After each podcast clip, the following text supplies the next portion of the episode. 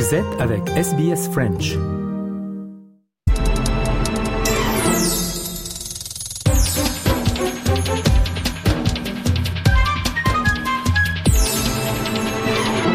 Nous sommes le 3 décembre hein, et comme chaque samedi, c'est l'heure de la rétrospective.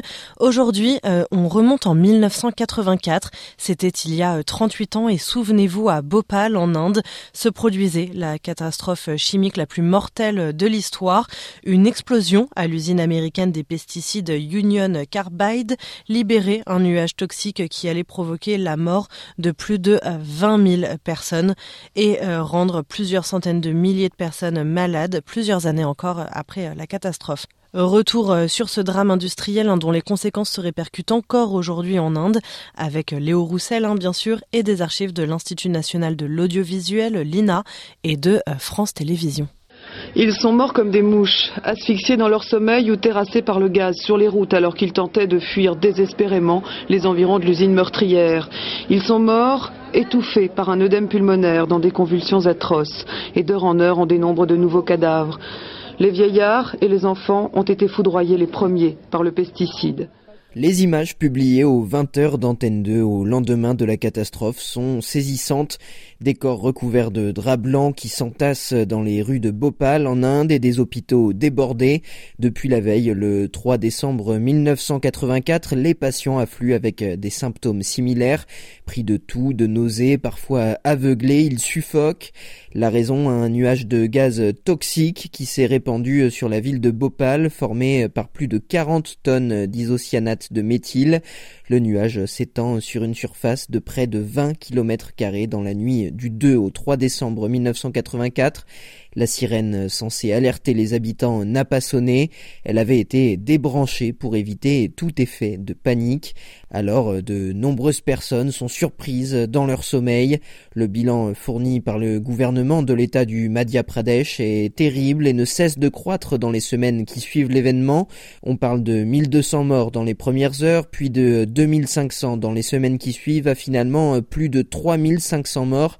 Les premières victimes sont les enfants, les malades, les personnes âgées et surtout des habitants du bidonville surpeuplé proche de l'usine d'Union Carbide, d'où provient euh, le nuage de gaz toxique.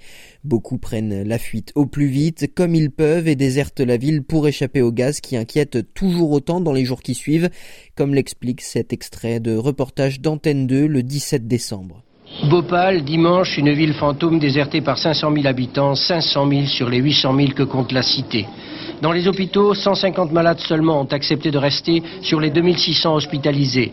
L'annonce de la remise en marche de l'usine a provoqué une panique telle que pour endiguer le flot humain, l'armée et la police ont été sur le pied de guerre pendant trois jours. Cette catastrophe, c'est la conséquence directe de négligences accumulées sur le site de l'usine d'une entreprise américaine, on l'a dit Union Carbide, spécialisée dans la production de produits chimiques, l'isocyanate de méthyle servant notamment à fabriquer des pesticides.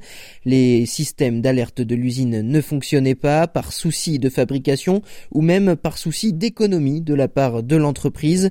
Le jour même de la catastrophe, plusieurs euh, personnes de l'entreprise sont arrêtées en Inde et lors de son arrivée euh, à Bhopal, Warren Anderson, euh, président de la multinationale américaine, est à son tour appréhendé par les forces de l'ordre indiennes, inculpé d'homicide par négligence criminelle. Il est libéré sous caution quelques heures plus tard à peine, et les actions prises pour répondre à la catastrophe et empêcher les conséquences sur le long terme pour les habitants tardent, voire ne viennent pas du tout. En 2004, 20 ans après la catastrophe, France 2 revenait sur le site même de l'usine, laissée à l'abandon après l'arrêt de la production sans être dépolluée et faisant courir, même après 20 ans, des risques importants pour la santé des habitants des alentours. 20 ans après, le site n'a jamais été décontaminé par l'ancien propriétaire, la multinationale Union Carbide. Aujourd'hui, la menace est toujours là. Cette usine est toujours aussi dangereuse car ses équipements contiennent encore des produits toxiques. Vous pouvez voir derrière moi des résidus de ces produits répandus à même le sol.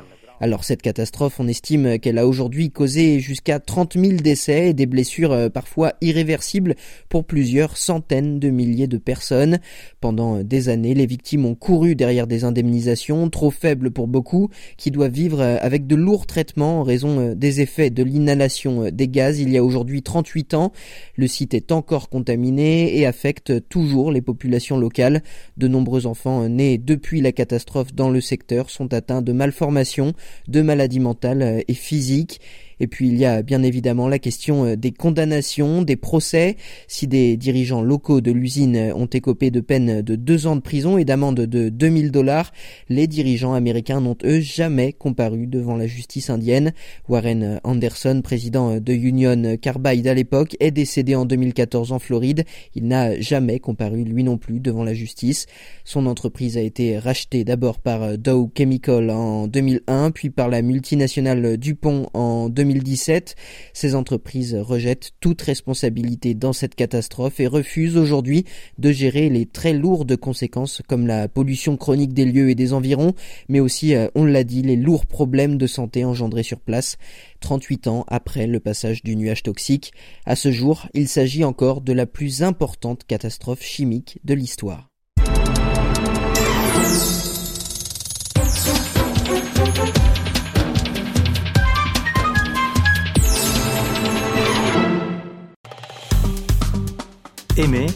Partagez, commentez. Suivez-nous sur facebook.com slash sbsfrench.